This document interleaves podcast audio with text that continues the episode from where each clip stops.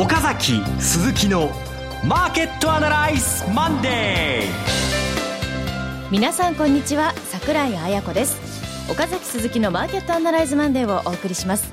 パーソナリティは金融ストラテジストの岡崎亮介さん。はい、えーついに昨日岡崎亮介オフィシャルサイトが完成しました。ホームページです、えー検索してみてください。Google の2ページ目に出てきます。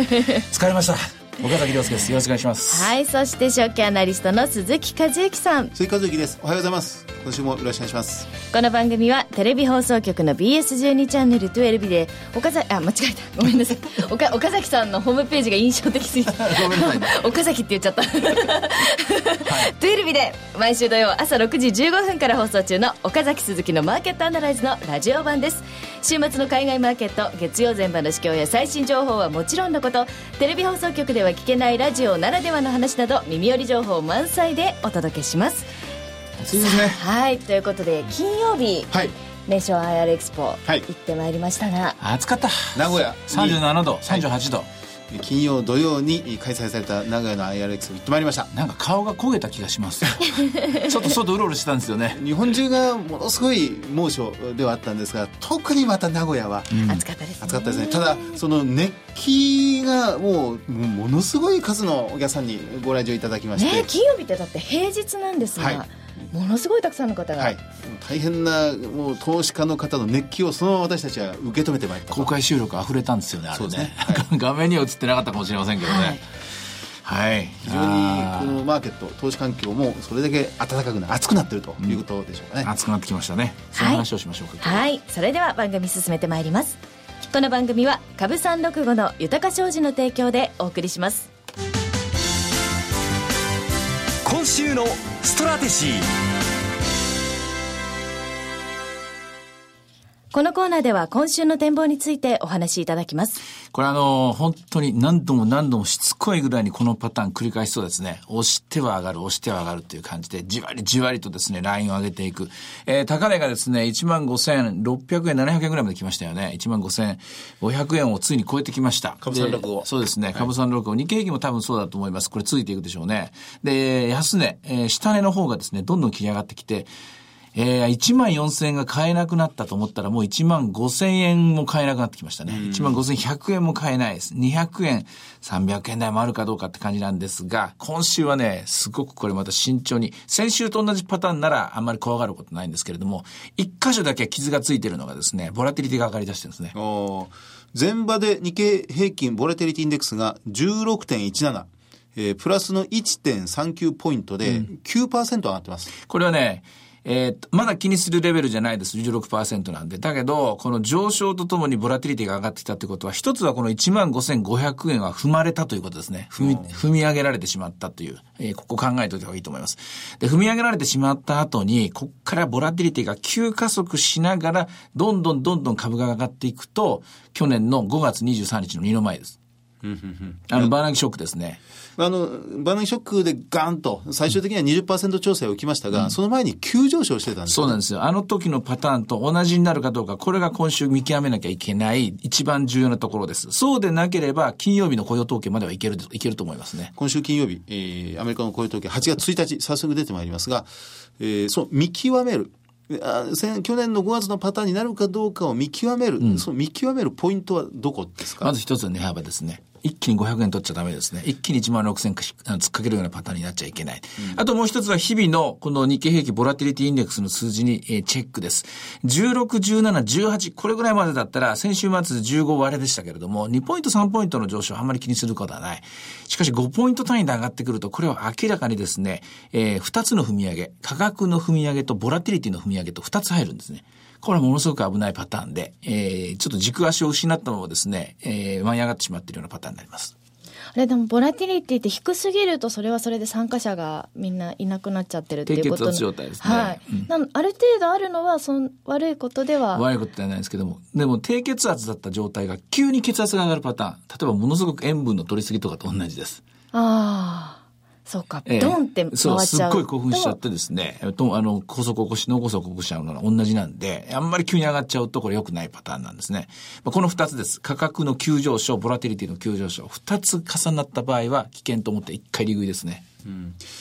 あの、ちょうど1週間前、先週の今日は海の日で、えー7月21日が、こう、休場お休みで、まあ私たち3人はこちらで、えー、蜷川さんも交えて、あの、皆さん、皆さん、あの特番を、特別番組をお送りしたんですよね。あれ特番だったんですね。特別番組。1時間やりましたからええ もうなんか随分昔のように感じるんですが、あれは先先週のことなんですよ。一応あの時あの、行っちゃいますか、行っちゃいましょうみたいな形でね、は言ってましたよね。ええまあその通りパターンにはなってるんで、あの、ここまでは一応計画通りと見ていいと思うんですけどね。その、行っちゃいますか、行っちゃいましょうっていうのが先週の今日だったという状況で、で、その後の先週の動きを見てみると、週明け、三連休明け火曜日は日経金、現物指数でプラス127円、まずまずだったんですが、水曜、木曜が、朝上昇しては引けで誰、引けで弱くなり、朝上昇しては引けで値下がりし、ということを、水曜、木曜、2日間繰り返して、そして金曜日に今度は大引けでガーッとこう上昇し始めたっていう先週のこの、もうマーケットのこの気迷いムードのように見える動きは、あれは何だったということになるんでしょうね。そもそも決算の数字を見てからというですね、慎重な人たちがまたこれサイドラインにいたという、その状況の中でおそらく1万5500円は超えてほしくない人たちがですね、えーそれを守るために5番になって薄くなったところをですね、マーケット叩いて下げておく。下げておいて、まあ多少下がったら買い戻す。それを繰り返しながらですね、自分たちのポジションが苦しくならないように減らしていったんだと思うんですよ。で、ある程度減らしてもういい、もう大丈夫だ。あるいはもう次の展開、えーおそらく155以上のところのストライクのですね、オプションを買いに行くとかですね、こういう準備ができたところで金曜日の5は、よしと。買い戻せと。という指示を入れたんだと思います。チーフクラスがね。なるほど。あの、まあ、材料ベースで言えば、木曜日の日本時間の、まあ、午前中、10時過ぎに中国の PMI、はい5出まして、これ予想よりもかなり良かった。えーまあ、52.0。HSBC が発表したところではですね、で、アメリカの企業業績がすごく良かった。で、加えて中国の PMI も相当良かった。こうすると、世界の経済環境は日本の企業にとってもものすごく良いということから、まあ、金曜日、改めて買われたっていうような、まあ、解説の仕方、理解のされ方が今マーケットではほとんど主流ではあるんですが、まあ、それはそれで間違ってないと。間違ってないと思うし、最終的にスイッチ入れたのファナックじゃないですかね。ああ、決算で。うん、あそこが、あそこで、あの、スイッチ入ったと思いますよ。今回の夏の相場はあそこからだと思いますね。まあ、第一四半期、4、6月でファナックの営業利益が9割以上増加した。設備投資。ええ、そうですね。で、まだ通期の見通しを修正するまでいってないんですが、進捗率見てもかなり高いレベルの進捗率を稼いできているという状況ですが。で、あの関連ですよね。まあ、東京製鉄もそうですけども、確実に期待できるセクターがですね、どんと塊として見えてきたと。はいで、ボトムアップの積み重ねですよね。あの、サブセクターで多分買いを進んだと。あの、225全体で上がったというよりは、いくつかのセクターが引っ張ったと。まあ、車で言えばですね、あの、前輪駆動型にですね、あの、前に引っ張ってくれるところが出てきて全体が押し上がっていく。で、それを見て、えおそらく先物とか、最低取引、オプションアビトラジをやってるグループが、あ今の方針変更って言いますかね、戦略変更したのが金曜日。こんな感じじゃないですかね。で、そうなってくると、ちょっと意地悪な質問をあえて今日は用意したんですが、二つ、ネガティブに捉えようと思えばいくらでもできるっていうのが一つあるんですけどね。あの、まず一つは、アメリカがちょっとバブルに入ってきてんじゃないかっていう論調が、少しずつ海外で増えてきてるようにも思うんです。で、まあこれ日経新聞に書いてあった週末の新聞記事からピックアップしたんですけど、ウォール・ストリート・ジャーナル、あるいはニューヨーク・タイムズ、もうそうそうたところがアメリカがちょっとバブってるなんてことも言い始めてるんですが、この点はいかがでしょうか？これは意図したリークでしょうね、おそらく。おそらくこれ言わせてるのは FRB ですよ。お FRB があんまり買うなよと、あんまり進むなよと。えーまあ、おあの、イエレン議長の方はですね、全体として SP500 ニューヨークダウは長期的に見たところに割高ではない。しかし、えーナスダックの一部の銘柄であるとか、あバイオであるとか、小型にはあ非常に高くなっているものがある。あるいは、ジャンク債の利回りが低すぎる。こういう発言あるじゃないですか。議会証言で。そうですね。で、それと符号が一致しますよね。これは高度の、高度な政策テクニックだと思いますよ。で書かしてるんだと思いますね。まあ、ジャンク債に相当お金が集まりすぎてるというところが、まあ、貸し出し基準が緩んでるってことも指摘ししてましたもんね。なんで書かしてるかなんですよ、問題はね。利上げ近いんですよ、おそらく。あ利上げして爆発しないために、今から針でちょっとちょっとね、空気を抜いてるんだと思いますね。なるほど。うんでは、それは、ええ、わかりました。で、つもう一点、今度日本なんですが、今朝の日経新聞一面に、この内閣支持率が、この安倍政権発足以来の最低を記録した、50%をついに割り込んで48になってきたっていうニュースも出てきます。この安倍政権に対する信任の低下っていうのは、あんまり気になりませんか、いや、気になりますけど、これは逆に言うと、アンチ安倍と言いますかね、あるいは民主党でもいいし、まあ、新聞の一部新聞でもいいですけどこれ最後の賭でしょうね。これで勝てなかったらもう、葬り去られるようなところまで来てるでしょうから。あの、まあ、確かにこの若い人たち、まあ、20代、30代、特に40代ぐらいまでの支持率が非常に低下している。特にこの集団的自衛権で、うん、えー、やはり今回評判をちょっと落としてしまったなというところがあります。でもこの集団的自衛権で、あの、勝てなかったら、もう勝つチャンスはないですよ。おそらく。この後、ものすごく景気が良くなって、ものすごく人手不足になって、で、あの、バブルっぽい経済も始まってますから、若者がアンチだって言っても、若者もやっぱり仕事が来て、所得が来ると、それよりも我が家の春になってきますからね、うん、忘れますよ。だから、あの、反安倍グループはここで勝負かけないともう、当分チャンスはないなと。うん、まあ、経済政策に関しては、もう、すごく高い評価がまだまだついてるという状況ですからね。うん、なるほど、わかりました。このあたりから、そうしますと、今週、まあ、少しずつボラティリティも上がってきてますし、うん、まあ、いくつかの読みもありますが、今週もう少し、これ、えー、今、15,500円。乗せてきてますが、上値は見ていいですかね。行くんだけれども、行き過ぎちゃ危ないっていう、その繰り返しですよね。さっきの FRB のリークじゃないかっていうと同じなんですけども、走っちゃいけないってやつですね、今。走っちゃいけない。なんか、上がってはきてるんですが、うん、ますます難しくなってきてるように思います。うん、だから、夏休み取っちゃダメなんですよ。毎週聞いてくれなきゃ困るんですってやつなんですよ。はい。さあ、では、前場の指標で他に見ておくものありますか？えー、新興市場の方強いですよね、今日もね、1.15と0.19。マザーズは1、1%以上上げてますもんね。うん、ジャサックはプラスの0.2%ぐらいですが、うん、まあまあしっかりというところであります。あとは為替の方がね、じわじわね、来てるんです。7980でしょ。で、100丸、100、えー、102円台に入ってくるかどうかっていうのが今週のテーマなんですけども、これは本当に慎重に動いてますね。はい。では、株三六五いかがでしょうか？株三六五現在15,537円。今日は高値は569円までまでありましたね。今は537円買い、548円やりというとこですね。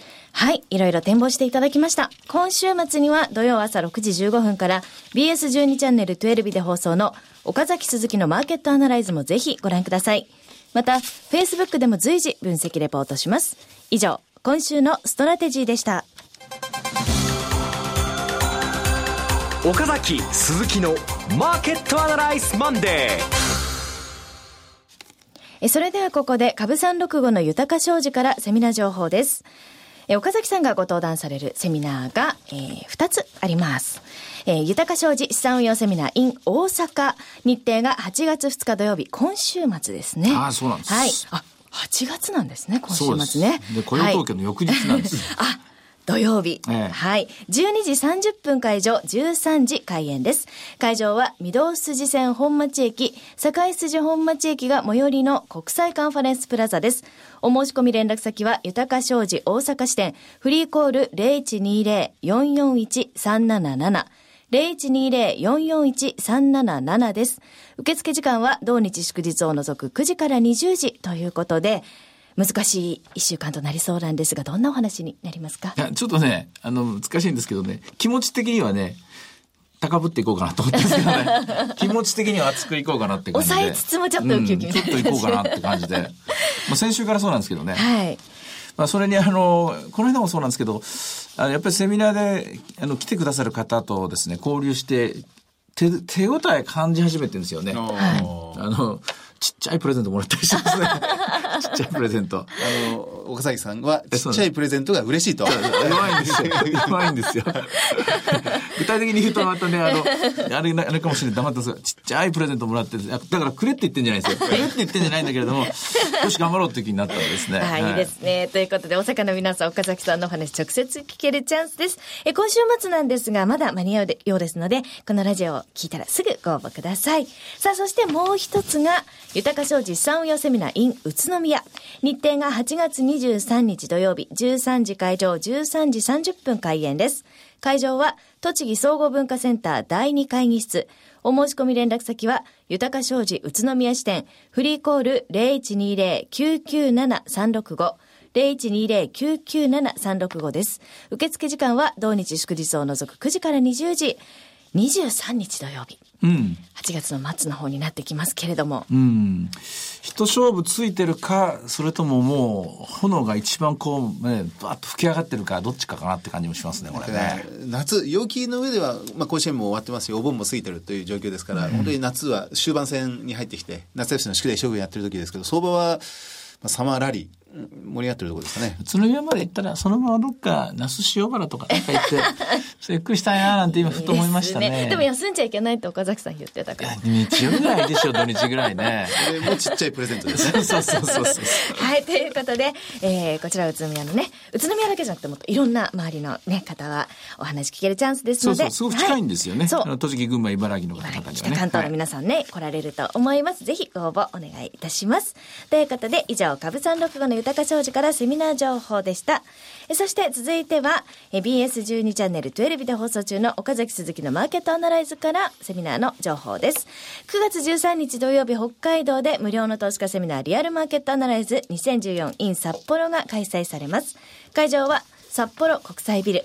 こちらのセミナーの登壇者なんですが、えー、私たち3名と、あとはラジオ日経の鎌田さん、それから、なんと番組でおなじみの山崎和邦先生もこれ参加がこれこれ決まりました。これこれ強力な、えーねえ助け舟を、ねえーもう吉と出るか京都出るかもういや山崎先生は、あの、オンエアじゃないところが面白いので。密室の、密室の会話ただ収集がつくかどうかというところですよ。12 時で終われるかなって思って。終われるかどうかなんですが23時まで続くんじゃないかなと思って心配してるんですけどね。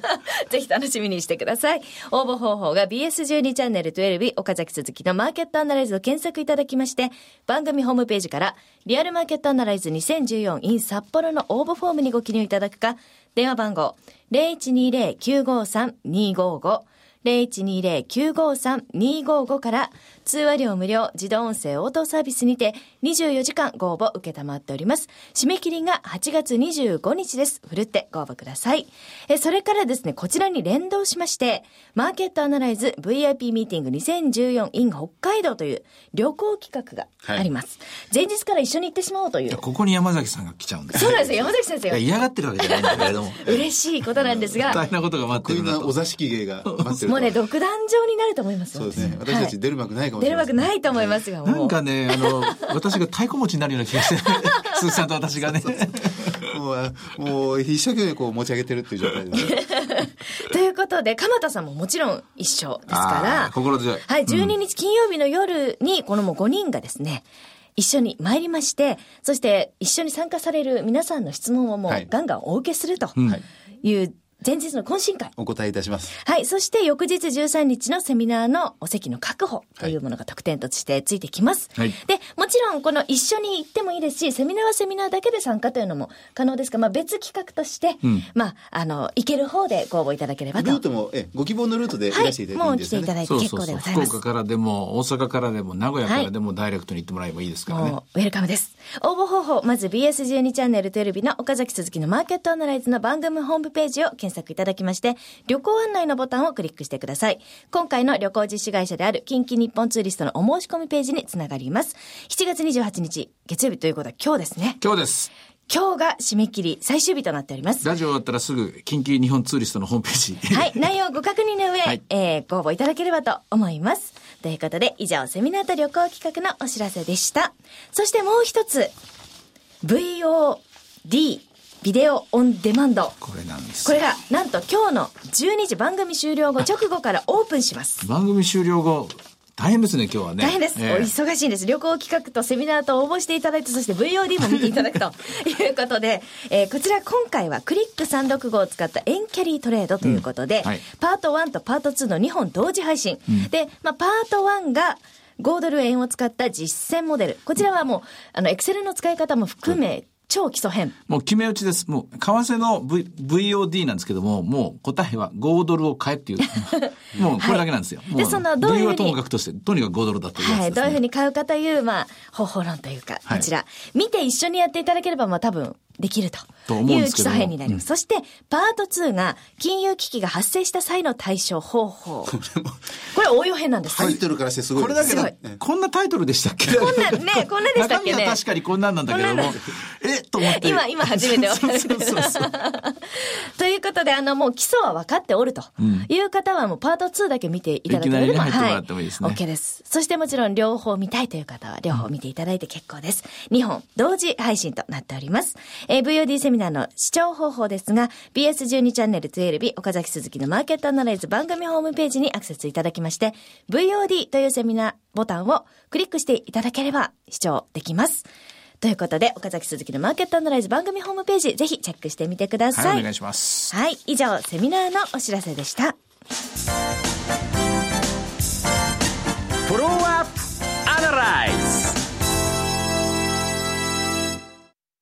このコーナーでは先週放送の BS12 チャンネル12日、岡崎鈴木のマーケットアナライズについてお二人にレビューしてもらいます。名古屋でしたね。はい。名古屋で公開収録を行公開収録ってまいりました。えー、鎌田さん、ラジオ日経鎌田さんに、えーお越しいただいて、えーこの4、6月の、まあ、1回の表裏という表現でしたが、いくつかの決算内容を、おまあ、実リサーチして、えーレポートしていただきました。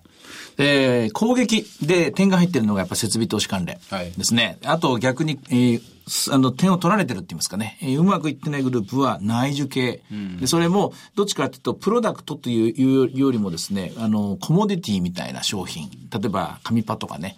えーあるいはもう、たんあの、えーお寿司なんかもね、はいどっちかというと安いお寿司はもうコモディティになってますからね。人手不足は深刻ですね。で、プロダクト、つまり付加価値が必要なものっていうのは買っていけるんですけれどもね、ここ難しいですね。あの、良かったところでは、安川電機の決算も挙げていただきました。それから、日本電産。まあ、先週末、株価は少し難聴でしたが、えー内容は非常に良かった。長森社長が、えーその自動車部品は、もう日本中で半分は新しいものに入れ替わってしまうということを、鎌田さんのレス、えーまあ、取材の中で紹介してもらいまして、まあ、そういう世の中になっていくんでしょうね。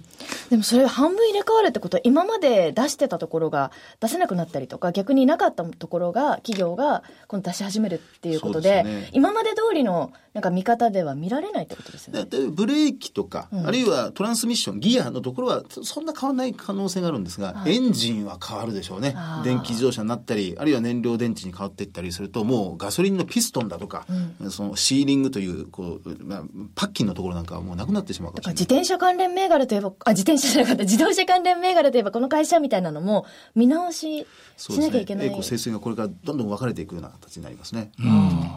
臆せず行きましょうよ、そんなものは。そんなものは気にしてでもせずどんどん臆せず行きましょうよ。進んでいくと、んさあ、いうところで、さあ、では、今週、イベント注目ポイントなど今週はね、すごごくいっぱいあります。はいえーアメリカの FOMC がまたあります。ねそして週末には雇用統計ですね。あとは日本では決算です。はい。あのー火曜日、火曜日は花王、それから JR 東海、JAL の決算、まあ、もっといっぱいあるので、ホンダも、シマノもあります。で、水曜日は JT、富士フイルム、オリックス。え木曜日は日立、ソニー、パナソニック、まあ、家電5産家が一斉に決算発表しまして、電子部品、村田製作所、あ、それから、ヤマトホールディングス。ちょっと決算気になるところがあるんですけどね。全部ですね。はい。はい。岡崎鈴木のマーケットアナライズマンデー、そろそろお別れの時間です。ここまでのお話は、岡崎亮介と。鈴木和之と、そして桜井彩子でお送りしました。それでは今日はこの辺で失礼いたします。さよなら。この番組は株三六五の豊か商事の提供でお送りしました。